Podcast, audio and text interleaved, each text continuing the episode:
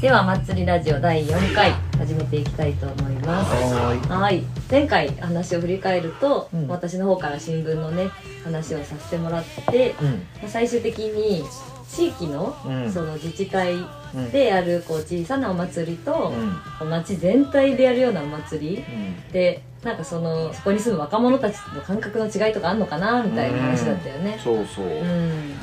でそういうのわ私は経験してないのでむしろもしそういうのがあったらいいなって思ってましただからそのうん一人で祭り好きだからさなんかそれこそなんか高校生でさね教室で祭りの話してるような地域とかってあるのかなとかさなんかよくないですかそういうのでもうちそうだったかも。本当？うん。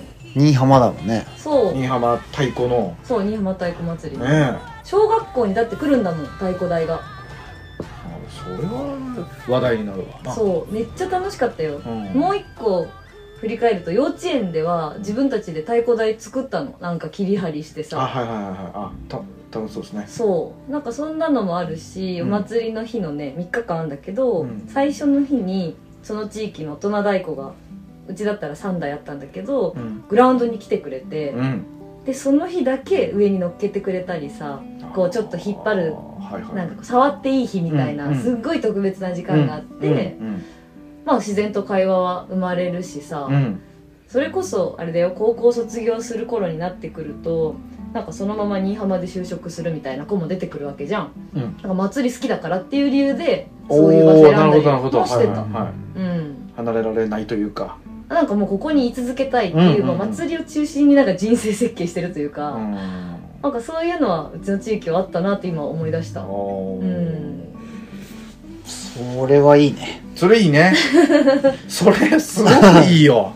本当に羨ましいですよ。いやいや、まあ、確かにないよねそういうの。うん。ないよ。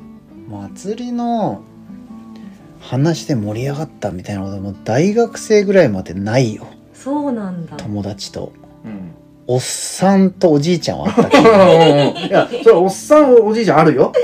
あるじゃない。じゃなくて制服着ている同士でさ高校生とかね、うん。まあ中学生でもいいけどさ祭りの話してるっていう。ただいやあるでしょ？そういうとこ地域だって。あるあるある。それは本当に貴重なことだし羨ましいですよ。何度も言うように。うん。なんかそれが当たり前だと変に思っちゃってた。なんかどの地域もそうでって思ってて、うん。大学で私初めて新居浜出たんだけど、うん。10月のね、16、17、18、もうその日は何があっても、新居浜に帰ってたの。うん。そしたら、すんごい不思議がられた。祭りって何みたいな。授業よりも部活よりも大事な祭りって何なのかっていう、うん。なんか不思議がられて初めてあ当たり前じゃないんだって気づいたなるほどね、うん。昔あのあれですよ兵隊に行った時も祭りの時は帰ってよかったんですよ。そうなの？うん。えー、知らんかった。そうなんですよ。そうそれと同じですよ、あうん、ーやっぱ地域のねやっぱ大事な、ね、晴れの日なんで、ううん。ん、ねやっぱりじゃあでもお祭りたただ私あの神主じゃないですか、うん。神主ねそのずっとご奉仕したので。やっぱ、ね、土日なかなか出れないというのとなかなかこう神主あの担ぎに行けないっていうふうになりまして。職業柄職ね業が。だからねあのまあそのお祭り好きで神主になった方っていうのがもう一人いらっしゃるみたいですけども皆さんね。いるね。はい。ちょっとやっぱりこの職業選択を誤ったという感も なきにしも。祭りが好きでえそうなんですよ。神主さんになったらそうそうそうそう。まあ、まあ、と別の見方は見えねできますけどね。そうそうそうそう。そうなんですよでもまあ規模の大小に関わらず、うん。それってやっぱ地域でうん。お祭りみんなでやってたわけじゃないですか、まあだからそのすぐ近くにねうん。一緒に盛り上がって祭りの話できる仲間がいると。ううん。んうんでもまあうちもそうですけど例えばおみこし担ぐにあたりまあいろんな人たち外から来る人たちの力を借りてほおみこしはなんとか上がってるけど、うん。地元の人はあんまりいないと。ううん若い子たちも含めてね。よく聞きますね。よく聞くじゃないですか、えうんだからそういう場所ではも祭り盛り上がってるように見えても、うん。そういう現象は起こらないじゃない。え確かに。ね。一怒らない。日一日の熱量で見たらね似た感じかもしんないけど、うん。っていうとこだよね、そうそう学校でとかはさ、うん。うん。だってお祭りの日にしか来ない人ばかりだったらうん。そういうことにはならないじゃないですか。うん。でもそれは、ある意味では、あの、コロナがあったことで、うんそれってどうなんっていうあ疑問符を、うん。まあ我々、祭り、まあ地元ね、うん。少なくとも地元で祭りを守り続けていけないけいかなきゃいけないという立場で、人たちにこう投げかけたような気がするんですよ。うんうん。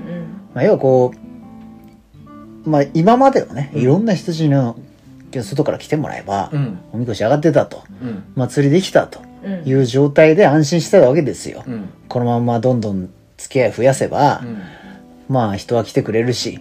なんか何にも考えずにそうしてたっていうかね。そうそうそう。うん。だけど、これ全部ダメと。ううん。ん外から人を呼ぶなんてことはできうない。ん。だけど、まあ地元だったら、うん。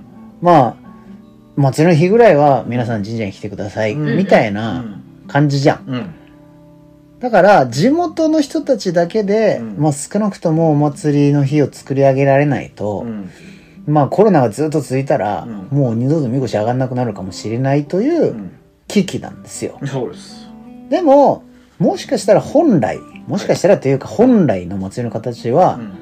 まあそうじゃない。そうですよ。ね、地元の人たちが、そうです。まあだけでやるべきという意味じゃなくて、地元の人たちが中心となって、うん。みんな持っていくところに、うんその人たちが、まあ、来てくださってもうん。ありがたいし、ね、みんなでやったらいいじゃないですか。うん。おみこし好きだったら、うん。まあ来てくださいよっていう態度で。うん。ただ、外の人たちがみんなで、あの、来てもらわないと、お祭りできないよという状況は、やっぱりこう、お祭りという本来の文化からすると、やっうんぱり少し疑問だと。そういう意味で言えばコロナっていうのはお祭り、まあ、全国にできなくなったといううん。ネガティブな側面を、まあ、非常によく聞くけど、うん。まあ、本来のお祭りとは何かとうん。いう意味では、うん。まあ、その本質的なポジティブな側面も、うん。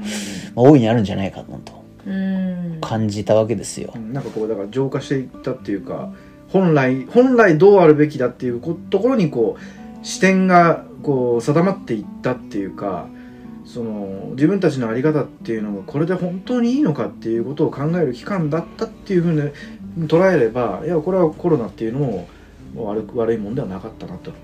うん。うん。と思いますよ。うん、でそれは先ほど先ほどっていうか、まあ、前の前も言ったけどもやはり神主にとって疫病とは何かっていうのをやっぱり考える、うんうん、きっかけを与えてくれたっていうのはやっぱりコロナがあったからだから、あうんうん、それとまあちょっと近いかなっていうふうにして聞いてましたけどーね。うん。うんまあ亡くなった方もねいるんで、うん。まあ、一概にコロナが良かったということじゃないけどね、だねだけど、まあ、全国でお祭り全然できなくなってう、ん。もうコロナバカ野郎みたいなうん。雰囲気だったじゃないでか。そうですすね。うんまあ、だけど、まあ、きちんと考え直す大きなきっかけになっうん、たし、それは本当その通りだね。らここで軌道修正して、もしかしたら、うん。まあ、うちの祭りも、やっぱり、なんか地元の人たちがね、うん。みんな集まる機会を作っていくことはできたんで、うん。本当、まあそういう意味ではすごいいいきっかけになったなと思うけど、うん。うん。だから今後ねこれからお祭りどんどん盛り上がっていくって時に、うん。確かに今年はすごい盛り上がると思うんですよ何年もできなかったから、はいはいもうどんちゃん騒ぎですよ。ですね。やっとできたと、うん。でもお祭り継続をしていくっていうのは今年だけじゃないじゃん。ずーっとねこれからもやそうそうだからもう一度やっぱり見つめ直さなきゃいけないわけですよ。その過疎化してる地域とか。うん。あの後継者不足。うん。地元の人たちお祭り参加してくれないといううん。現実はねうんこれからずーっとうん。どこかでクリアしていかなきゃいけないんで、うん。うん。だからそういう意味で強制的にうん。なんとかしろと。うん。いうふうになったということは、まあ、必要なことだったんじゃないかなと。思いますよ。なるほど。そのうんコロナがまあ出口というかね。その出口の先ですよね。トンネルの先うん。にその祭りがその今までねご奉仕しにくかったできなかったっていう。で実際にじゃあそのトンネルを開けた時にもういいかやんなくていいかっていうふうにそのままやんなこのままもうやんなくてうちの地域はいいやって思うところも出てきちゃうかもししれないんですよ。ああそうだね、うん。確かに。それってやっぱりそのお祭りというものに対してこう喜びを見出せ、ね、喜びの部分と負担という部分。あこれがこの天秤がこうねカチャカチャなっててその負担の方がこう重いとってなるとやっぱりこう最悪なくなっていくっていう風になっていくの。でだってお祭りだって別に何にもしないでできるわけじゃないじゃないですか。あそうですそれはもうねもちろんお金もかかるようなことだってあるし労力だって、準備とかね。で準備とかもいろいろあって、うんうん。でもでも楽しいんだっていうのがあるから喜びがあるからやっぱりやってるんだって。だからそのお祭りのその喜び良さっていうのはそのそれぞれがどこかに見出してもらいたいなと思うしそれだって私もそうだしねこれを聞いてくださる皆さん。もそれぞれ喜びみたいなのを持ってると思うのでこうなんですかね、まあ、いろんな形で発信していってお互い共感し合えばさうん。ねああそそういうのもまあ喜びの一つだ一つだなと思えば自分の中に加え加えることができるからね。それもまた一つお祭りを、うんまあ、なくさないというかさこれからもうトンネルの向こう側これねコロナのトンネルの向こう側がもうよりお祭りの文化が花咲くね咲くようにうん。という、まああの一つの、まあ、心のありようというか原動力というかっていうふうになんだろうなというふうには思ってますけどうね。ん、まあ、価値のね総量ですね。うん、うん。お祭りをやるといううんことをその価値が大きいと思ってもらう人たちをどれだけ増やせるか。そで一人一人のその価値みたいなものが集まって、う、うん。まあ、やるやらないのバランスにかかるわけじゃないですか、ううんうんそうだね。うん。だからまあ掃除がねまさにそうだと思うんですよ。おうおうおうおうあのここにお祭り大切にしてる人たちがいてうん。そこの神社に関わってる人たちが少しずつ増えてくれば、うん。まあ、負担に対してその価値というものがうん。少しずつ増えていくと、うん。だからやるリスクとやらないリスクの反転するうん。損益分岐点じゃないけど、だからそれをその価値が大きくなればうん。やっぱりやった方がいいじゃないですか、うん。負担があれとね、うん。そうそうそうそう。うんでも価値が小さいんだったら、うん。やらない方がいいわけですよね、その合理的に見れば、ううん。うん。だからそれをどんどんどんどん増やしていけば、うん。あのやらない方がいいという選択をする人たちが、うん。まあ、まあ権利を持った人たちいるわけじゃないですか、うん。じいさんたち、うん。だからそのやらないリスクの方がうん。大きくなるわはいけですよ、はいはいもうダメっていう、うん言わない方がうんうん。ダメって言うと睨まれるから。うんうん。えやんないのみたいうんなのねみんな楽しみにしてる人たちがたくさんいれば、うん。そうです。ちょっとしかいなくてやらなくてもいいんじゃないの？ってなったらやらないって言ったらうん。さすが会長ってなるわけじゃないですか。英雄になれちゃうそうそうはそう。いいや、ここでよくやらないという決断をしたみたいな、うん。になるわけじゃん。そうですそうです。いだから構造的に見てもやっぱりこう少しずつ少しずつその神社やお祭りに目を向けてる人たちを増やさなきゃいけないと、うん。らそのために神社清掃は有効なんですよ。非常に。うん。と続けて気づきました。うん。変わってきたと思う？その感覚っていうのは。いやもう明確に変わってきたと思うね、だからそれはもう本当にその接する人たちが変わる。はあはあはあ。もう3年も続けてると、うん。行動が変化してくれるうん。来る時期になるわけですよ、なるほだから最初はもうね印象をとにかくっうんうん。ていうねためにそのやってきたけど、やっぱりそうみんなの意識と行動が少しずつ変わってくると、例えばすまあそれも構造上の話だけど、うん。総大とか、うん。そこのみこし会の会長とか、うん。うん。そういう人たちはずっと神社を守ってきてくださったはい。こうまあ先輩たちですよね、うんうんだね。で神社がいい場所になると。うん。神社みんな好きになると、うん。そうなると立場上、うん。みんなにチヤホヤされるじゃん。されます。いやーありがとうございますいつもと。うん。総大のおかげでっていう声が多う分ん。聞こえてくるんですよ、うん。いや最近なんかすごい神社綺麗でうん。気持ちいいいいいですよみたいになれば、うん総大としても誇りが持てるし、ね。うんうん。会長としても嬉しいじゃないですか,、うん嬉しい。だそういうのが知らないうちにどんどんどんどんこう彼らの周りで起きてきてでもう彼らの行動が変化していくと、おそういうことが起きてきてる。ことはもう話せばわかる、うんうんうんうん。うん。うんうんなるほど。ですね。だそういう意味ではなんかそんなことを一応戦略的にうんうんトライしてみまし見てたかなコロナ禍でね。てる3年間だったと。そうそうそう。うん。だからもう満を持してうん。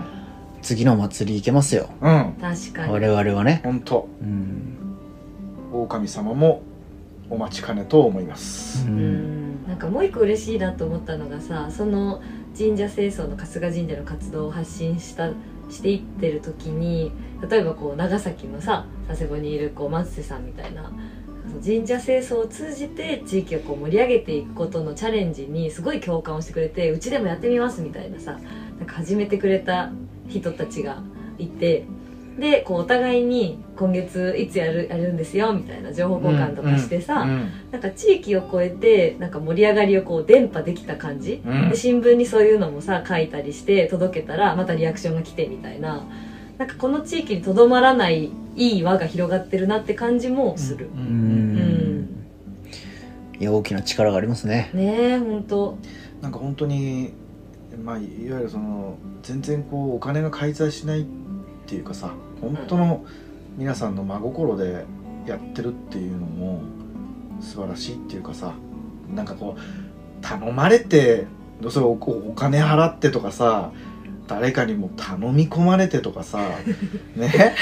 そういうことじゃなくてもうそれぞれの本当のもう真心で始まってでそれ広がっていくっていうのはさこれほど尊いものっていうのはないんですよ。うん。うんと思いますよ確かに来てるみんな来たくて来てる感じはしますよ、うん。私も見てて。ううん。ん、だからそれがそのみんなが貢献してくれてね。